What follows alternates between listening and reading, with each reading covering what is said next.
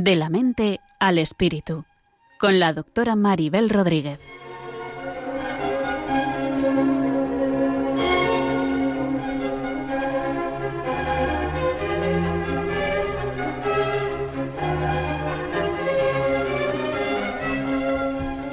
Saludos a todos y bienvenidos a este nuevo programa de la mente al espíritu, un programa que pretende tener puentes desde la psicología y la psiquiatría, la espiritualidad, a la religiosidad, para buscar ideas de cómo ser seres humanos más integrados, más maduros, más conscientes.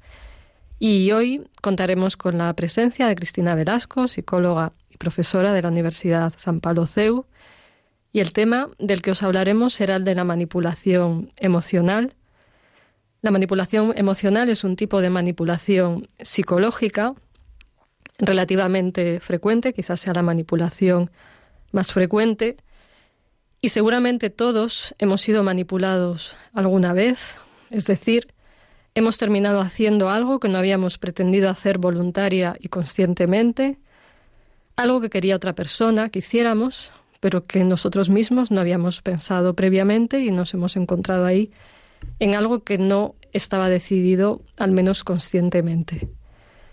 También es posible que inconscientemente, en algún momento de crisis o de desesperación, todos hayamos manipulado a otros en algún sentido, pues la manipulación es una forma de controlar a los demás, llevándoles a donde se desea por parte del manipulador, sin respetar la libertad o los deseos del otro, induciéndole, aprovechándose de sus inseguridades, de su deseo de ser querido, de sus miedos, etc. De alguna manera el manipulador se aprovecha de la fragilidad del que tiene delante, de su baja autoestima y de otras cosas que hablaremos a lo largo del programa. Es posible que todos hayáis oído hablar del chantaje emocional, que es una manipulación conocida, quizás la más burda, donde alguien dice que se sentirá mal si tú no haces lo que él quiera, o bien conductas más sutiles, como decirle a una persona que como es estupenda, como es maravillosa, que espera que se porte bien y haga determinada conducta, que es la que al manipulador le va bien. Y todas estas dinámicas de manipulación pues suelen manipularnos a través de la culpa, del miedo, de la falta de autoestima, o bien utilizando emociones positivas, donde alguien que quiere sentirse querido y que no se valora por sí mismo, pues se engancha en la trampa de un manipulador que le bombardea amorosamente. Y bueno, al fin y al cabo, eh, pues yo creo que todo ser humano en algún momento puede haber sufrido ese tipo de juegos de manipulación que si no son, si bien no son constantes ni las hace todo el mundo todo el tiempo, sí son relativamente frecuentes cuando hay dificultades en las relaciones. Hablaremos un poco de cómo se hace para manipularnos y también de cómo protegernos de esto para que tengamos alguna idea de cómo enfrentarnos a, este tipo de situaciones, esperando que resulte de utilidad y teniendo en cuenta que eh, damos ideas generales y que esto es un tema bastante complejo como para resolverlo en un solo programa. Esperemos que estas ideas os sirvan de ayuda.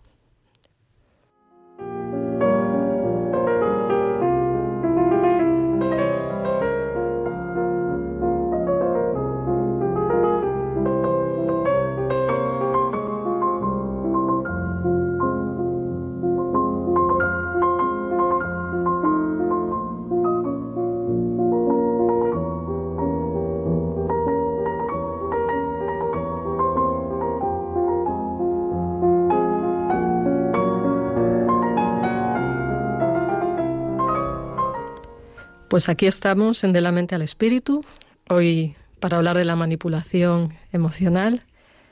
Y lo vamos a hablar con Cristina Velasco, psicóloga y profesora de la Universidad San Pablo CEU. Pues muchas Hola, gracias. Maribel. Hola, Cristina. Gracias a ti. La verdad que es un gusto poder participar de nuevo en, en el programa para poder dar pues alguna pista ¿no? sobre este tema tan interesante. Pues sí, pues a ver qué podemos aportar a nuestros oyentes.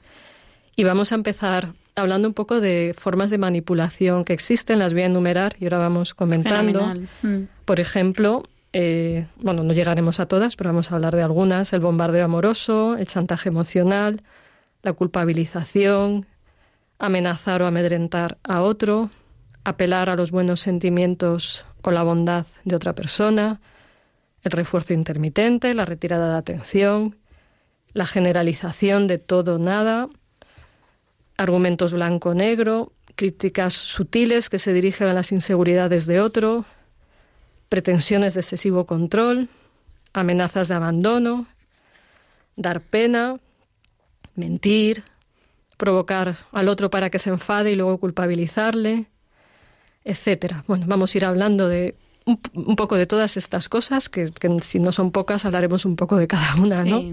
Además, seguro que todos de alguna manera nos sentimos mm, identificados, bien con la parte de que lo hemos sufrido en algún momento, ¿no? O bien con la parte de que a veces lo hemos hecho quizás sin darnos cuenta del todo, ¿no? Si luego reflexionamos sobre ello. Claro, sin querer, yo creo que, podemos a veces querernos salir con la nuestra y presionar, que es una, por ejemplo, es una manera de manipular, que no está en la lista inicial, ¿no? Mm. Y voy a empezar hablando por la manipulación de hacer bombardeo amoroso. Un tipo de manipulación que consiste en hacer muchas adulaciones al otro, señalarle solo sus aspectos positivos, decirle no he conocido una persona como tú, eres especial, qué sintonía, qué conexión tenemos. Incluso a veces se ponen en un rol de salvadores, de personas que nos van a resolver nuestros problemas y en toda esa adulación, bombardeo, que por ejemplo es frecuente en los inicios de una seducción en cierto tipo de relaciones de pareja que no son muy sanas precisamente. Los narcisistas, por ejemplo, atacan queriendo ya conseguir al otro diciéndole un montón de elogios, ¿no? Sí, justo es verdad que, que es un tipo de, de forma de manipulación en la que, sobre todo la persona que la sufre, pues es verdad que a veces resulta en un principio agradable, ¿no? Escuchar todo ese tipo de, de frases de, pues lo que hemos dicho, ¿no? Pues eres, una persona que nunca he conocido a una persona igual, eres, pues maravillosa, ¿no? Pero es verdad que detrás de todo eso, sobre todo al inicio, si no conoces a la persona, es raro que alguien te diga todo eso, porque seguramente todo eso no sea verdad, ¿no? Claro, porque sin conocerme cómo me pueden decir que soy maravillosa o que me quieren o que me valoran. En general hay una idealización o bien hay un intento de manipulación. Sí, porque esa persona normalmente, también la persona que, que, tiende a manipular, lo que hace es también ir como a las emociones principales o más eh, importantes de, de, todas las personas, ¿no? Y a todos nos gusta que nos digan cosas que hacemos bien, ¿no? O cosas que que de alguna manera nos hacen sentirnos bien en un primer momento. Luego, después, hay que ver qué sucede.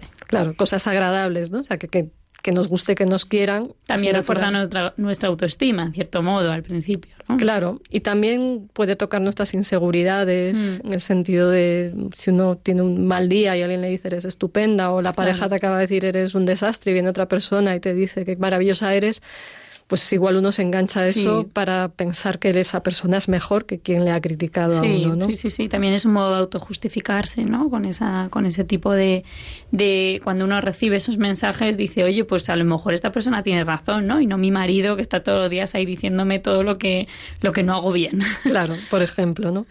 Pero bueno, es una trampa difícil. En un mm. momento de vulnerabilidad, pues cualquier Exacto, persona... puede ser muy peligrosa. Sí, y es una técnica de captación de las sectas, como digo. O sea, si apareciéramos ahora en una reunión de una secta y no nos conocieran y nos quisieran captar, diría, pues quiénes sois, qué simpáticas, qué maravillosas, ya que os dedicáis, ay, qué estupendo, qué maravilla, o sea, que todo sería un reflejo muy positivo para irnos enganchando. Entonces, ahí lo que hace el manipulador es que vaya, se vaya generando un bienestar que te baja las defensas y inmediatamente no te va a empezar a pedir cosas, pero una vez que ya has conseguido atraparte en una especie de tela de araña que se va tejiendo y que te va atrapando y es inicialmente pues poco clara o a veces es sutil, pues cuando uno quiere escapar, pues a veces eh, ya es tarde y, y, el manipulador ya está pidiendo el, la vuelta de, lo que te ha dado, ¿no? Como yo he sido bueno, tienes que hacer tal cosa, ¿no? Y ahí es cuando tú también tienes la sensación de estar atrapado, de alguna manera ya no puedes salir de ahí, ¿no? claro, porque ya hay, ya hay ese vínculo, ¿no? Que lo han ido labrando pues desde esa parte de, de manipularte, ¿no? De decir cosas que no, que no se ajustaban a la realidad. Claro, sí, sí, además se da ahí lo que se llama disonancia cognitiva, que significa que por un lado tú tienes una idea de cómo es esa persona que tú has sentido que es maravillosa y por otro lado está cómo te trata en realidad, queriéndote controlar y bueno, con otra serie de estrategias que ahora veremos a continuación, ¿no? Pero es importante ver que en una primera etapa las personas eh, manipuladoras pueden tener una locuacidad, locuacidad, capacidad de palabra, de envolver al otro y un encanto superficial que si estamos, no estamos muy prevenidos, pues nos puede ir enganchando en un vínculo que parece real, pero también como una indicación práctica, cuanto más rápido parezca que va un vínculo, más hay que tener, más hay que tener cuidado. Cuidado, exacto. Mm, exacto, porque para generar vínculo normalmente hace falta tiempo, mm. tiempo, conocimiento, espacio, diferentes situaciones vividas, ¿no? Pues no, no puede ser tu mejor amigo una persona que, que te acaba de conocer, ¿no? Entonces hay que tener un poco de cuidado con eso. Sí, así es. O sea que hay cuidado con los que vienen a adorarnos, a, a, decirnos cosas excesivas y cuidado con el romanticismo tóxico ese que aparece un desconocido y te regala flores, por ejemplo. pues sí, que eso también ocurre. También ocurre, ¿no? Una segunda que se me ocurre, Maribel, es el clásico chantaje emocional. Que yo creo que el chantaje emocional, además, eh, aparte que yo creo que ha sido clásicamente usado, diría sobre todo en el ámbito de los padres. Mucho. O sea, que es como, no sé por qué se tiende a usar eso con los niños, ¿no? En que se tienen pocos recursos. Sí, a veces se tienen pocos recursos, ¿no? Entonces, el chantaje emocional parece que funciona rápidamente porque sobre todo van a lo que a ti más te duele, ¿no? Como puede ser el miedo, ¿no? Pues si no haces esto, te dejo solo. O si de repente, pues eso, ¿no? Por ejemplo, se me ocurren las madres, ¿no? Que a veces también con esa cosa de que un hijo, por ejemplo, no se vaya de casa, ¿no? Pues es que yo estoy aquí sola y tú vas a hacer tu vida. Bueno, pero eso le puede generar al hijo culpa, ¿no? le puede generar... Los chicos adolescentes cuando empiezan a salir de noche es que voy a estar sin dormir hasta que tú llegues y lo estoy pasando mal. Chantaje emocional. Chantaje emocional de libro. Entonces, bueno, a mí me parece que con eso hay que tener cuidado porque creo que todos en algún momento lo, lo, podemos hacer, pero sobre todo en el contexto de la familia me parece que puede aparecer, en el contexto de pareja también, por supuesto, ¿no? Pero en el contexto de gente que tenga autoridad sobre nosotros, bien pueden ser profesores, jefes. jefes, personas religiosas, que a lo mejor para nosotros sean un referente, pues también hay que tener cuidado con ese tipo de frases que nos dicen, ¿no? Porque, bueno, pues si no haces esto y si no vienes al grupo todas las semanas, pues entonces no te vamos a considerar un miembro eh, de nuestra parroquia o de nuestro grupo, bueno, pues hay que tener cuidado porque, porque estás atacando a la persona en su parte más, más vulnerable. Claro, o nos vamos a sentir muy mal si tú no estés, estás, nos vas a dejar solo, solos en este momento. En este momento que te necesitamos tanto. Sí, sobre todo es emocional cuando se apela a sentimientos, ¿no? y tú te sientes responsable de los sentimientos del otro, aunque tú no lo seas. Claro, sí, porque tampoco eres responsable que tu madre a lo mejor se, sienta sola. Eso también luego hay que, hay que verlo, ¿no? Su madre puede tener un sentimiento de soledad, pero en cierto modo tú no eres el, el responsable de ese sentimiento, pero con el chantaje emocional te haces responsable de ese sentimiento. Claro, y porque a veces desde pequeño, a veces yo he escuchado en consulta, es que me estás amargando la vida, se le dice a un niño de cinco años porque llora, ¿no? Claro.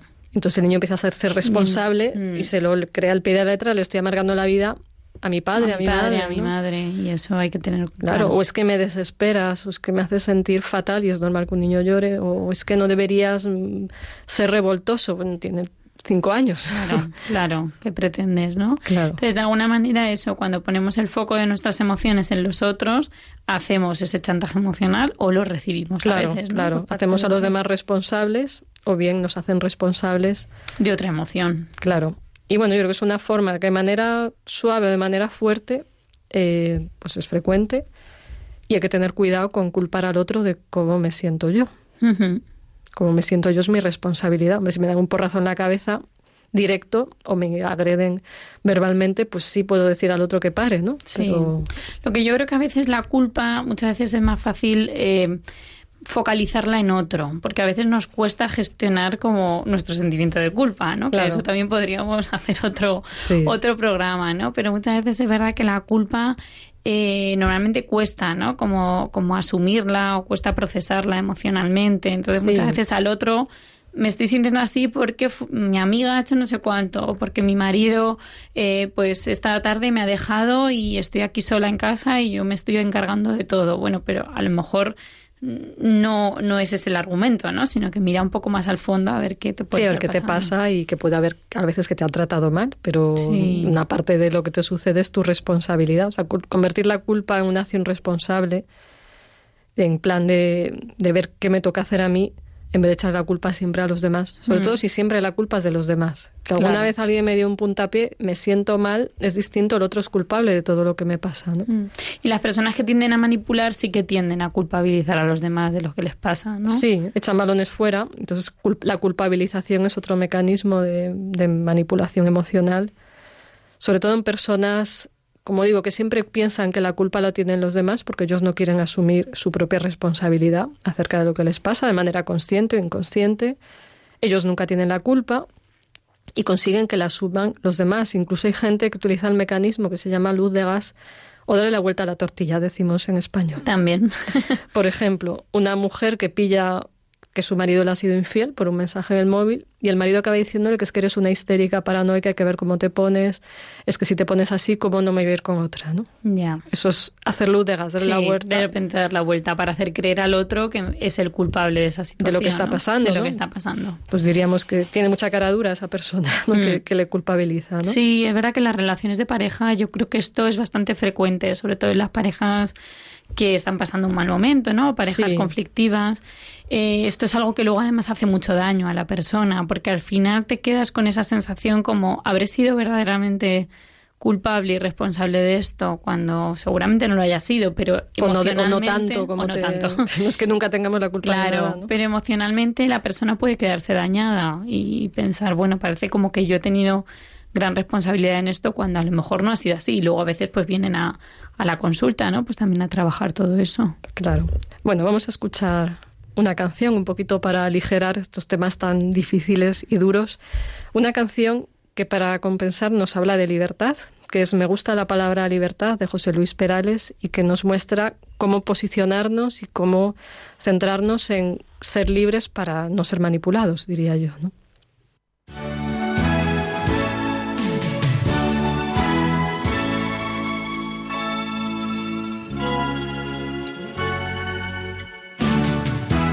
Prefiero ser caminante a ser camino, ser libre a ser esclavo, ser beso a ser puñal. Prefiero un campo de hierba mojada a un campo de batalla que huele a soledad. Prefiero la luz del sol al negro de una mirada. Prefiero una risa blanca al dolor. Prefiero ser soñador a ser matador de sueños. Prefiero volar a ser cazador. Prefiero un vuelo blanco de palomas, sombra y luz, tierra y mar. Me gusta la palabra libertad,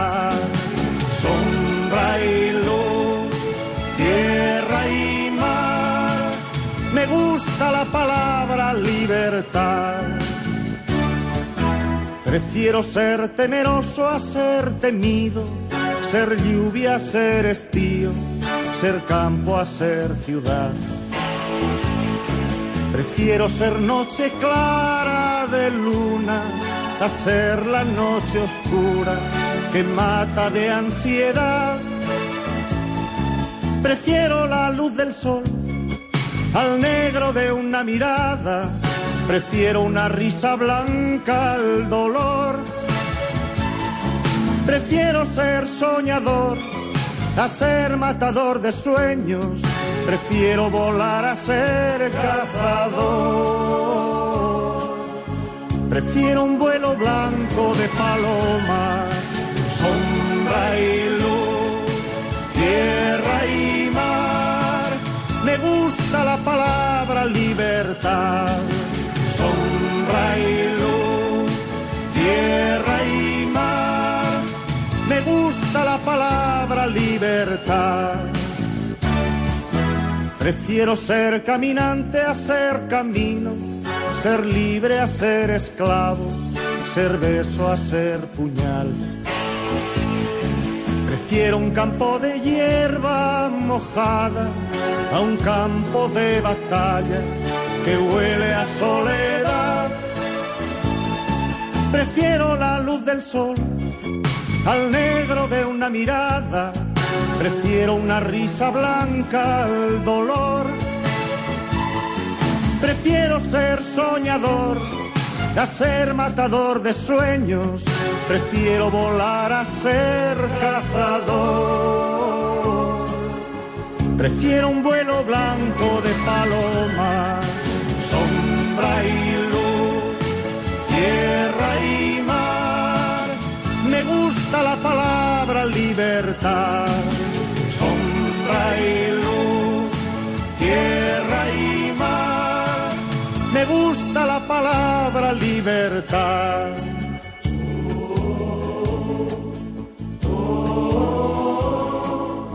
Me gusta la palabra libertad.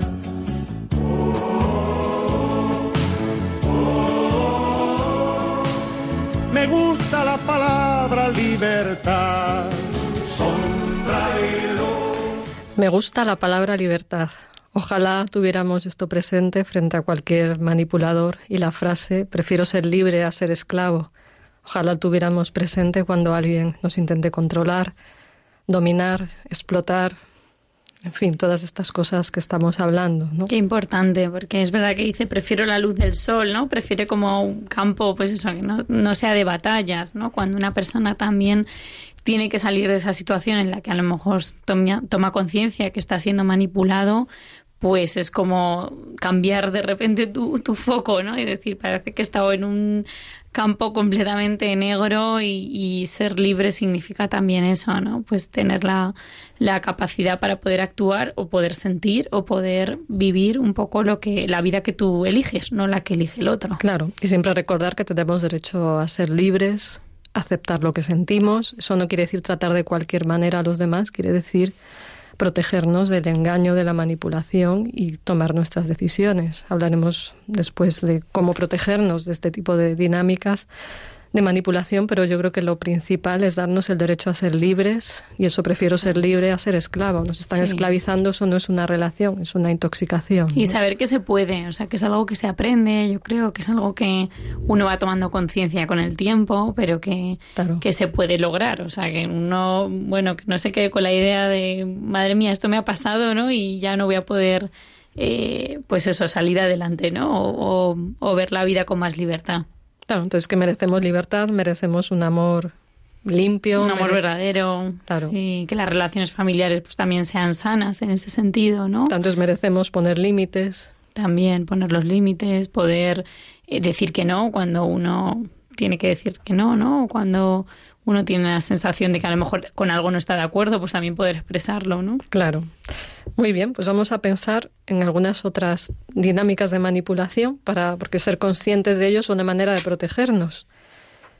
Y tú nos ibas a comentar Sí, yo por ejemplo quería mm, hablar de una que es el refuerzo intermitente. Cuando uh -huh. en, en, psicología también se habla, bueno, sobre todo se estudia el tema del aprendizaje, una de las estrategias que se usa es el refuerzo intermitente. ¿Qué quiere decir esto? Que no siempre te doy como lo que quieres, ¿no? Por así uh -huh. decirlo, ¿no? Siempre, no siempre mmm, te doy un premio por algo que tú has hecho, ¿no? Sino que de repente eso comienza a ser, bueno, pues un día sí, otro día no. Por ejemplo, en los temas de pareja puede ser, pues, por ejemplo, un beso, ¿no? Pues resulta que tu pareja mmm, siempre pues, te da un beso todos los días, ¿no? Pero resulta que empieza un día sí, otro día no, y sin dos razón, días no. ¿no? O sea, sin claro, un motivo. Efectivamente, y sin haber nada objetivo. Tú te sigues comportando igual y la otra persona resulta que, o por ejemplo, una amiga que te deja de llamar, normalmente a lo mejor contactaba contigo cada semana, deja de quedar contigo una vez queda, otra vez no queda, pero tú no has cambiado nada en tu comportamiento. ¿no? Sí, yo se lo llamo el síndrome del Guadiana, que aparece y desaparece. Mm, exacto. Entonces, ¿eso que genera? Pues nos genera mucha inseguridad, ¿no? Porque sí. de repente decimos, oye, pero si yo estaba haciendo las cosas normal y el otro ha cambiado su actitud conmigo, ¿no? El y además le, le, preguntas y no te da una explicación, dice, no, si yo hago lo mismo de siempre. Claro, no te, just, no te dice, oye, mira, pues me, me, he dado cuenta de esto, no, sino te dice, ah, no, pero si yo estoy igual, a uh -huh. lo mejor el problema lo tienes tú. Entonces ya empieza a dar de nuevo la vuelta a la tortilla, Exacto. que es un poco el ejemplo que has puesto antes. Entonces, ese refuerzo intermitente también hay que tener cuidado porque, sobre todo, lo que busca la persona que manipula es que tú sientas miedo y no sepas muy bien cómo actuar. Porque dices, si yo sigo haciendo lo mismo y no recibo lo de antes, claro. entonces, ¿ahora qué hago? O con los jefes puede pasar también, ¿no? Claro. Tú sigues haciendo igual tu trabajo y tu jefe resulta que un día te dice que muy bien, pero otro día no te contesta, otro día no te habla, otro día no, te, mira.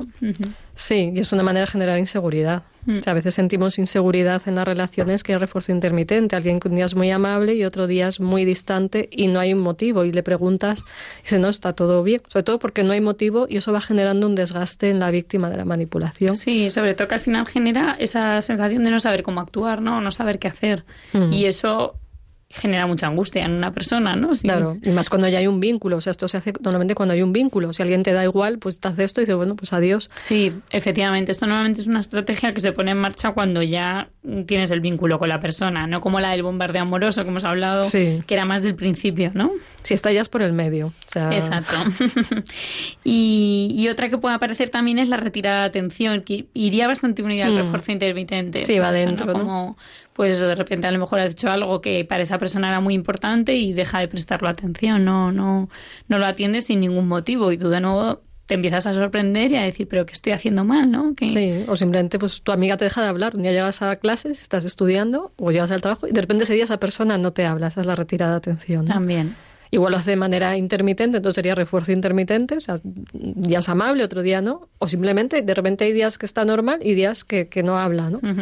Y eso es una forma de hacer que estés pendiente también. También, muchas veces la gente, bueno, pues ahora lo dejo hablar y así verás cómo se da cuenta de lo importante que soy, de cómo mm, se da cuenta de lo que me ha sentado mal. Bueno, pues mejor si vas y le dices lo que te ha sentado mal, no la dejas de hablar de repente, ¿no? Incluso he oído hablar a personas que recomiendan esto como técnica de seducción. ¿Ah, sí? Es decir, eh, como una forma de que el chico que te gusta te haga caso si tú te haces la digna y te distancias de ah, él. Sí. Pues qué chico más tonto si te hiciera caso por esto. Sí, pero a veces también pasa, ¿no? Yo creo que las relaciones también pues más de jóvenes, ¿no? Pues muchas veces también eh, este tema emocional hay que tener cuidado con ello porque a veces están contaminadas, ¿no? Pues por todo este tipo de manipulaciones y que luego no son sanas a la larga, ¿no? Porque si tú has empezado con alguien y en lugar de generar un vínculo de confianza y seguridad desde el principio, cómo te relacionas con esa persona es a través de la inseguridad, a través de no sé si me va a hablar o no me va a hablar, pero bueno, yo le mando un mensaje, pues eso no no no es claro, bueno. Estás ya sometida si haces eso, ¿no? Exacto. También es frecuente en los líderes de sectas que hoy te adoran y mañana están elevados como otro nivel y dirá, pues he pecado, he cometido un error y de repente otro día te adulan, entonces van enganchando en la inseguridad de la gente, ¿no? Mm. Y ya cuando la gente tiene mucha, mucha confianza y hay un vínculo fuerte, pues ya directamente amenazan, amedrentan, puede haber ataques de ira, de rabia o críticas sutiles así de, es que si hablaras en otro tono, y a lo mejor el tono de esa persona ya le han dicho que no es el mejor del mundo, ¿no? o pequeños defectos del otro que la van desestabilizando, ¿no? O sea, que con las mujeres, por ejemplo, es típico de, bueno, si eres guapa, pero esos kilitos de más. Claro. Entonces es una forma sutil de ir generando inseguridad. también esa inseguridad, ese miedo o pensar, bueno, pues esta persona ya te toca como tu fibra, pues eso, de inseguridad, de al final decir, parece que el otro no me quiere como soy, sino que me quiere de una manera que yo no soy, con lo cual... Te, quiere como ir llevando, también los manipuladores quieren modelar a la víctima a su gusto, ¿no? sí, por la inseguridad que también hay en ellos, que luego hablaremos un poco de eso. ¿no? Y de hecho muchos dicen que es que si la novia que tengo no la puedo lucir en el escaparate para que otros vean qué guay soy, que tengo una novia guapa, pues me siento insegura, entonces está bombardeando a la novia o a los amigos para que tengan el aspecto ideal. Que él quiere, o sea, que él le gustaría que tuvieran, efectivamente. Eso es, ¿no? Eh. Luego está el, por ejemplo, el apelar a los buenos sentimientos de otro. ¿Se te ocurre a ti algún ejemplo? Bueno, pues a veces el, el, decir, ¿no? Pues con lo bueno que eres, pero ¿cómo has hecho esto, no? Con lo inteligente que tú eres, ¿cómo se te ha ocurrido ponerte a estudiar esta carrera, ¿no? Por ejemplo, a veces los padres, ¿no? Que a lo mejor consideran que un hijo es muy inteligente, por ser muy inteligente tiene que estudiar arquitectura, tiene que estudiar eh, ingeniería. Entonces, normalmente los padres pues pueden apelar a, esa virtud, ¿no? Y, de repente tú te empiezas a sentir mal y a decir, oye, ¿por qué no hago lo que quieren mis padres, no? Claro. Y otra forma que he visto de, de ese tipo de chantaje es cuando una persona, la persona de la pareja es como muy ética y el manipulador no lo es entonces dice, bueno, tú no cuentes los problemas que tenemos porque esto es algo entre nosotros y tú que con tu ética, con tus, mm, tu moral tan elevada, pues sé que tú no vas a contar nada de esto y es una manera de aislarla y de generar un control. Y lo que yo digo a veces, digo, si usan la ética que ellos no tienen, apelando a la ética que tú sí tienes. Claro. Es una contradicción. Sí, porque a la vez ahí ellos también ganan territorio, porque de alguna manera saben que el otro, como también tienen esa capacidad para conocer a la otra persona no empatizar, que luego hablaremos de eso, pero sí para conocer al otro a nivel intelectual. Entonces dices, vale, sé que como esa persona tiene ética, me aprovecho de ella. De hecho, en las sectas también suele ocurrir mucho esto, ¿no? Gente que sabes que no va a hablar, gente que sabes que no te va a traicionar. Bueno, pues son perfiles que ellos también van conociendo para poder eh, manipular. Claro, pues vamos a escuchar un fragmento de una película de las amistades peligrosas en la que vemos hablar al personaje que representa a Glenn Close, una gran manipuladora, de cómo ella se plantea la vida para que veamos cómo piensan este tipo de personas y se lo está contando el personaje que hace John Malkovich, que son los dos, dos grandes manipuladores. Entonces vamos a escuchar cómo piensa un manipulador. Vuestra maldita prima, esa bruja de Volanges, quería apartarme de Madame de Tourvel. Lo ha conseguido y estoy dispuesto a hacer que sufra por ello. Vuestro plan de perder a su hija ¿Va consiguiendo algún progreso? ¿Puedo hacer algo por ayudaros? Estoy a vuestra entera disposición. Pues... sí. Le he dicho a Danceny que seréis su confidente y consejero. Necesito que deis fuerza a su decisión. Valga la frase. Si alguien le presta ayuda. Ayuda no necesita ayuda, necesita obstáculos. Si llega a saltar los suficientes, quizá caiga inadvertidamente encima de ella. Entiendo que no ha tenido mucho éxito. Ha sido un desastre. Como la mayoría de los intelectuales, es enormemente estúpido. A veces me pregunto cómo habéis conseguido inventaros a vos misma. No he tenido otra opción. Soy mujer. Y las mujeres estamos obligadas a ser más hábiles que los hombres. Que podéis destrozar nuestra reputación y nuestra vida con solo unas cuantas palabras. Por eso he tenido que inventarme no solo a mí misma, sino formas de escapar que nadie había imaginado. Y si lo he conseguido es porque siempre he sabido que había nacido para dominar a vuestro sexo y vengar el mío. Sí, pero yo os he preguntado cómo.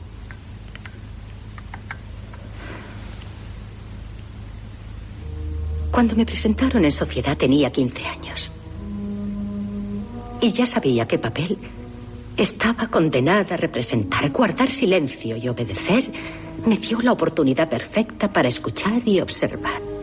Escuchar no lo que me decía la gente, que naturalmente carecía de interés, sino precisamente aquello que querían ocultar. Practiqué la indiferencia. Y aprendí a sonreír mientras bajo la mesa me clavaba un tenedor en el torso de la mano. Me convertí en una virtuosa del engaño. No buscaba el placer, sino el conocimiento. Consulté a los más estrictos moralistas para dominar las apariencias, a filósofos para saber qué pensar y a novelistas para saber hasta dónde podía llegar. Y al final lo destilé todo en un principio asombrosamente simple vencer o morir. Así que sois infalible, ¿no? Si quiero a un hombre, lo consigo. Y si él quiere contarlo, se da cuenta de que no puede. En eso consiste todo. Bueno, vemos una gran manipuladora que ella habla de que tuvo que aprender a ser hábil para defenderse y está planteando cómo tener poder sobre los demás habiendo hecho todo un proceso donde dice que ha inventado formas de escapar que nadie había imaginado. O sea, se ha montado su tinglado de manipulación, aprendiendo a engañar, a dominar las apariencias, a pensar. Pues un extremo de persona manipuladora vive a través de la manipulación. Mm. Y ella misma es, es consciente, ¿no? Como, como se ha propuesto como esa vida, ¿no? También no, sabe, no conocemos su pasado, ¿no? Pero cuando dice con 15 años eh, yo ya me di cuenta que esto era así, ¿no? Que era o así o, caía, ¿no? O, moría, o no sé cómo, cómo lo expresa, ¿no? Yo creo que en cierto modo ahí refleja también esa necesidad de poder excesiva que suele tener una persona también manipuladora frente a, la, a las inseguridades, ¿no? Muchas veces también con eso pasa con los narcisistas, ¿no? Las personas que tienen ciertas conductas narcisistas, ¿no? O tienen un trastorno de personalidad, tienden a en el fondo sentirse inseguros, o sea, en el fondo en ellos hay un complejo de inferioridad tremendo. Claro, aquí se ve, ella tiene que dominar, dice vencer o morir, o algo así ha dicho. Sí, ha, dicho algo así. Y, o sea, en el fondo hay miedo, tiene que estar dominando a la gente, controlándola, en el fondo Porque hay miedo. si no, igual ella se ve vencida, o sea, si no, igual tiene esa sensación como que le hacen daño, que la van a destruir, de tal modo que si yo voy manipulando a los demás o teniendo poder sobre los demás, conmigo no van a poder, ¿no? También, o bien puede ser una psicópata que simplemente disfruta con el poder y ve la realidad como la ley de la selva. Sí, sí, eso también ocurre. Ahí también hay que, habría que, distinguir, ¿no? Pero, pero sí, puede ser que también tenga una parte de una persona, pues eso, con, un, con, una, con una psicopatía, ¿no? Y que le dan exactamente igual los demás, que solo, quiere su poder, ¿no? Solo es ella, ¿no? Yo creo que en las personas que manipulan, sobre todo, hay mucho, tiene que ver mucho con el me importa el otro o me importo solo yo. Claro, también. Y hay extremos, o sea, hay personas que manipulan a veces y hay personas que manipulan todo el tiempo. Esto es un extremo, o sea, no es que la gente manipuladora sea siempre así, ¿no? Pero podríamos pensar que es como el lado oscuro del ser humano que ella lo pone de manifiesto, pero que en todo ser humano en un momento de depresión, de desesperación, de egoísmo, de vulnerabilidad, se puede dar una conducta manipuladora, no tan premeditada y preparada como en este caso, pero sí. Pero puede ocurrir. Desde mm. la inconsciencia, ¿no? Y bueno, vamos a, seguir, vamos a pasar al, a la sección del programa donde vamos a ir respondiendo a, a preguntas que nos han mandado los oyentes.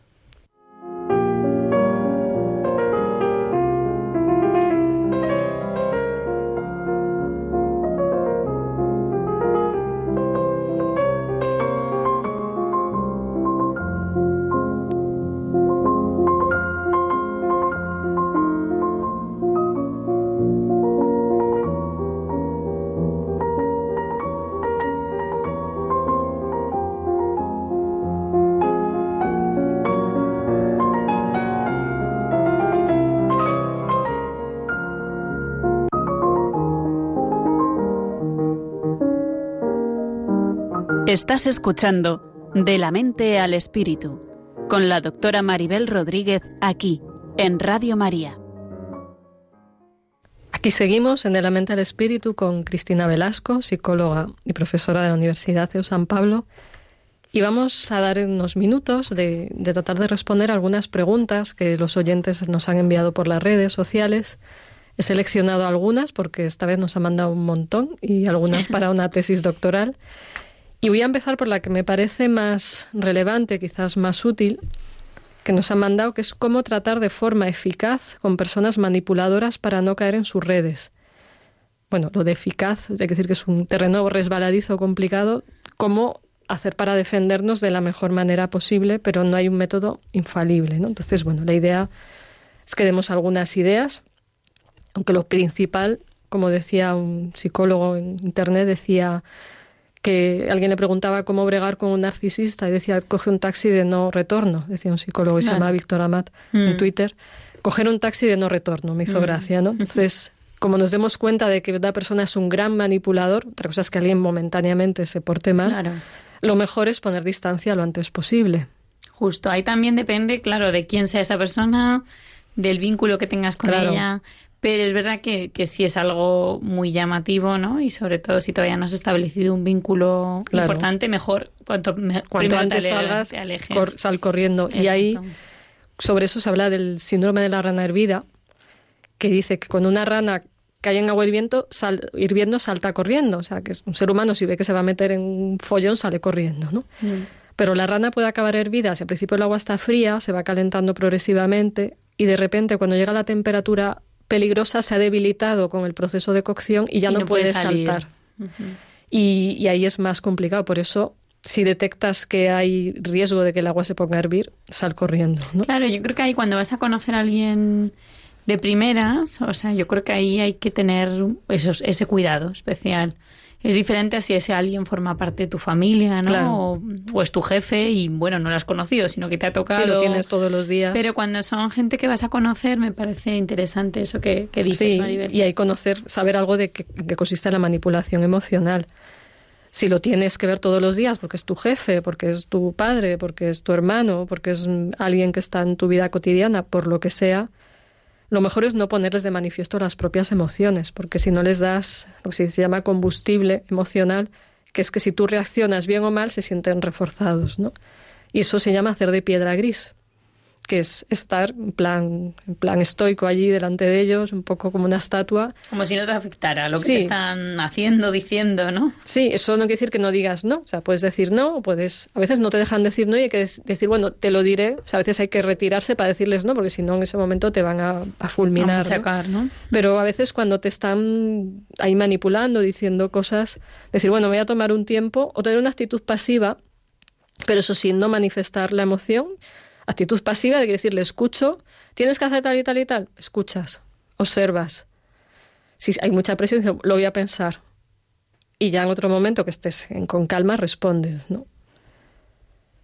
Y también muchas veces, por ejemplo, poner el límite de no permitir que digan que hemos dicho o hecho lo que no hemos dicho o hecho. Claro. que nos culpabilicen de lo que no somos culpables. Esto no es así, pero a veces no hay que dar mucha explicación, ¿no?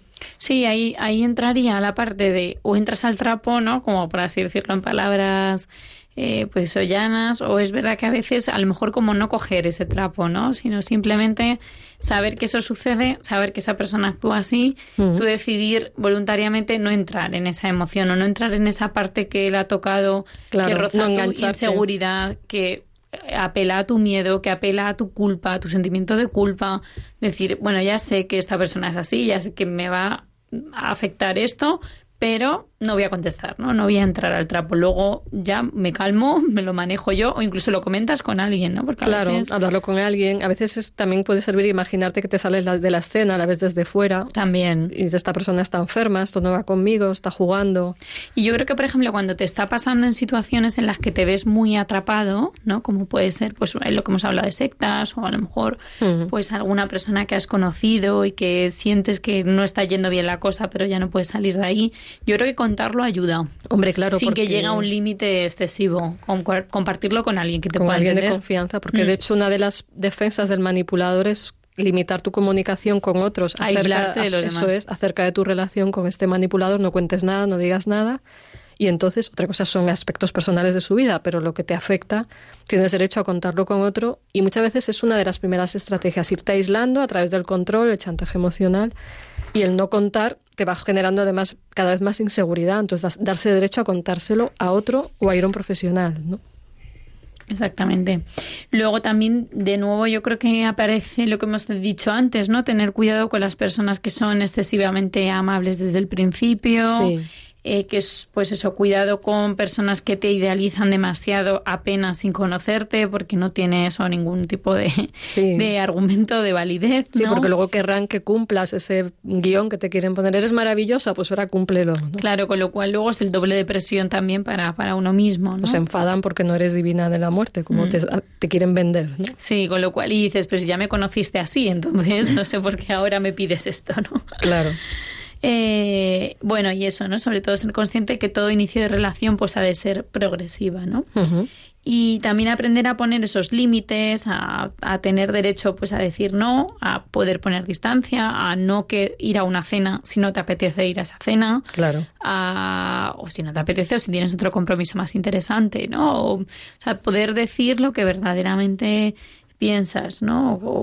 O, tienes esa sensación de qué quiero hacer yo verdaderamente. Claro, y si no te hacen caso, pues irte alejando. A veces, no te escuchan, pero la retirada física de, bueno, me voy en este momento, también puede servir. Y en todo esto, también es fundamental para no ser manipulados, no solo ver al manipulador, porque entonces es como que no me manipulen y ya está, ¿no? Hay que ver la responsabilidad que tenemos cuando nos manipulan, en el sentido no de responsabilidad consciente, sino de captar nuestras inseguridades, nuestra falta de autoestima, porque tengo que engancharme a alguien que me dice que me adora, eso es que yo mm. no me estoy queriendo, ¿no? Mm. La necesidad de depender de alguien, las personas que piensan que hasta que no tengan una pareja no van a ser felices, también, eso las hace muchas muy creencias también que están ahí debajo. Mm. Eso es nuestras propias parcelas narcisistas, es decir, eh, la parcela narcisista quiere decir si yo me valoro a través de los ojos del otro, si estoy buscando espejos que me digan tú eres la más bonita, pues soy víctima eh, vulnerable a esto, ¿no? Sí, en relación a eso, la verdad que yo te quería también hacer una pregunta, Maribel, y es también muchas veces cómo darnos cuenta que nosotros podemos estar manipulando. A lo mejor no manipulando al nivel de la de la película, pero sí que es verdad que cómo podemos ser conscientes o más conscientes de que eso lo podemos estar haciendo. Sobre todo yo creo que es ver cómo estamos haciendo sentir a la otra persona y, y tener una capacidad de autoobservarnos, de decir, ¿para qué estoy queriendo esto? ¿no? Ya, o sea, cuando le pides algo a alguien, realmente tener claro que, cuál es el fin de eso que le estás pidiendo a esa persona, y, ¿no? Y tener archivado en la mente tiene derecho a decirme que no. Ya, eso es muy importante también. Eso es, o sea, contar con que me pueden decir no y que eso no es un rechazo a mi persona, que eso no es que no me quieran, sino que si yo quiero al otro de respetar su libertad. Entonces, yo creo que eso requiere mucha honestidad, poner atención y conciencia.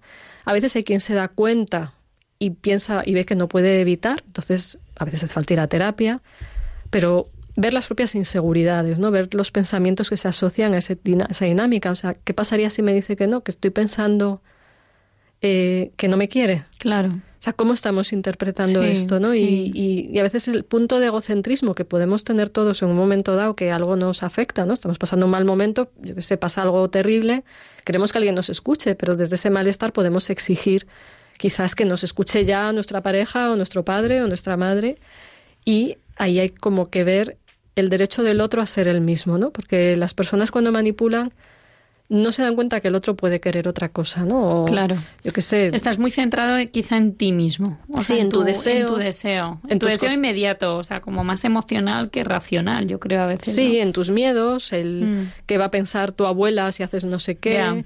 Si siempre todos los años hemos hecho así la cena de Navidad, si no vienes nos vas a destrozar la vida, o si vienes a tal hora bueno, hay que valorar, igual esa persona está casada y tiene a su vez otra familia y tiene que repartirse. Entonces, darle la libertad al otro para ser él, para, para equivocarse también. Entonces, mm. cuando trabajo con madres, digo, tienes que dar a tu hijo derecho a equivocarse, derecho a arriesgarse. Otra cosa es que tú le adviertas, ¿no? Pero es trabajar desde el respeto y también desde, también es percibir cuando pedimos algo si lo hacemos desde el miedo, desde la inseguridad, desde la sensación de ya de entrada me van a decir que no. Claro y, ver desde dónde hacemos y decimos las cosas. Entonces yo creo que también es trabajar mucho la empatía por el otro, ¿no? Pero que creo que tu pregunta es muy buena porque, como he dicho, cualquiera podemos llegar a, manipular y ser muy honestos y respetuosos y por mucho que nos duela el no o que el otro no haga lo que queremos, pues mm, hay que aceptarlo. O sea, también es un trabajo de, de aprender a amar mejor, el soltar, que el otro decide. Además es más bonito cuando una persona sigue los planes que le propongo porque le apetece estar conmigo. Claro, justo. Y no porque es que me voy a sentir fatal como no queremos mañana. No te digo que sí, claro. Claro, entonces dices, joder, si al final viene esa persona conmigo y además el chantajista emocional dice, pues que al final vino y es que ya no me apetecía. Digo, claro, viene bajo chantaje. Claro, es como esa esclavitud también, ¿no? Incluso en las relaciones. Le has esclavizado, pero no te apetece estar con un esclavo.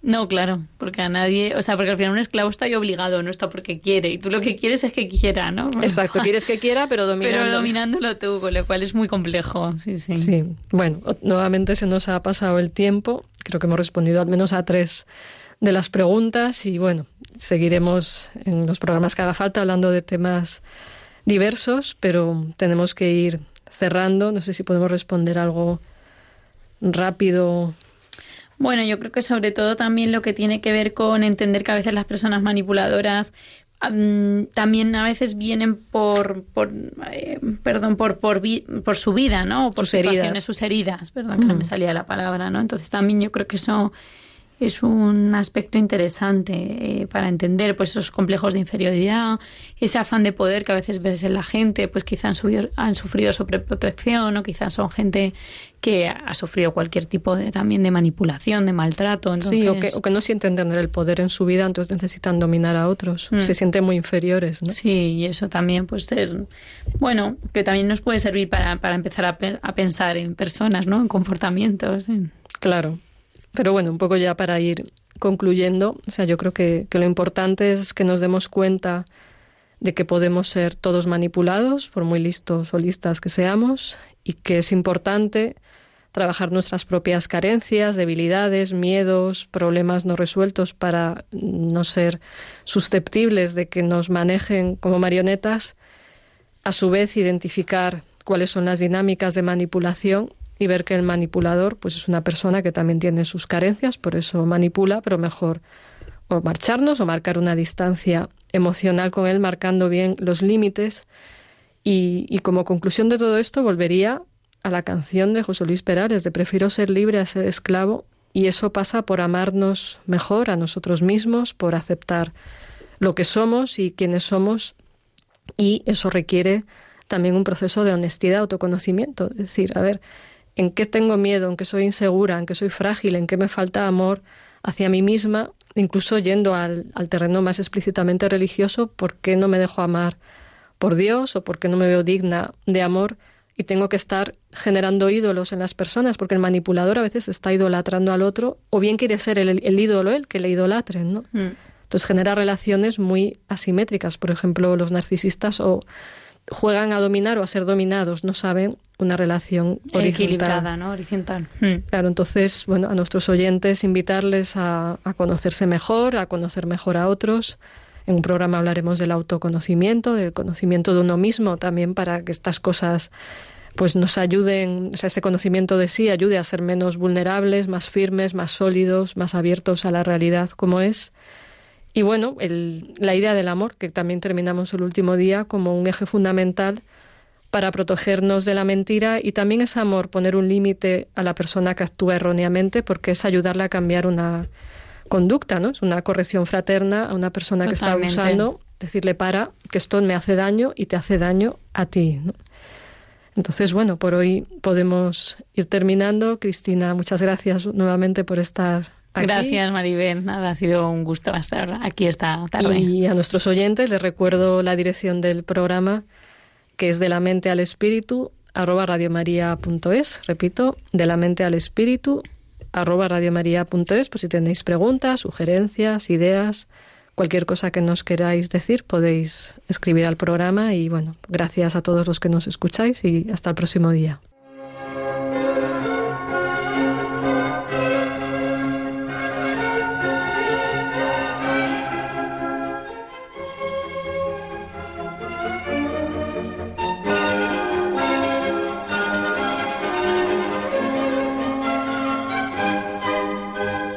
De la mente al espíritu, con la doctora Maribel Rodríguez.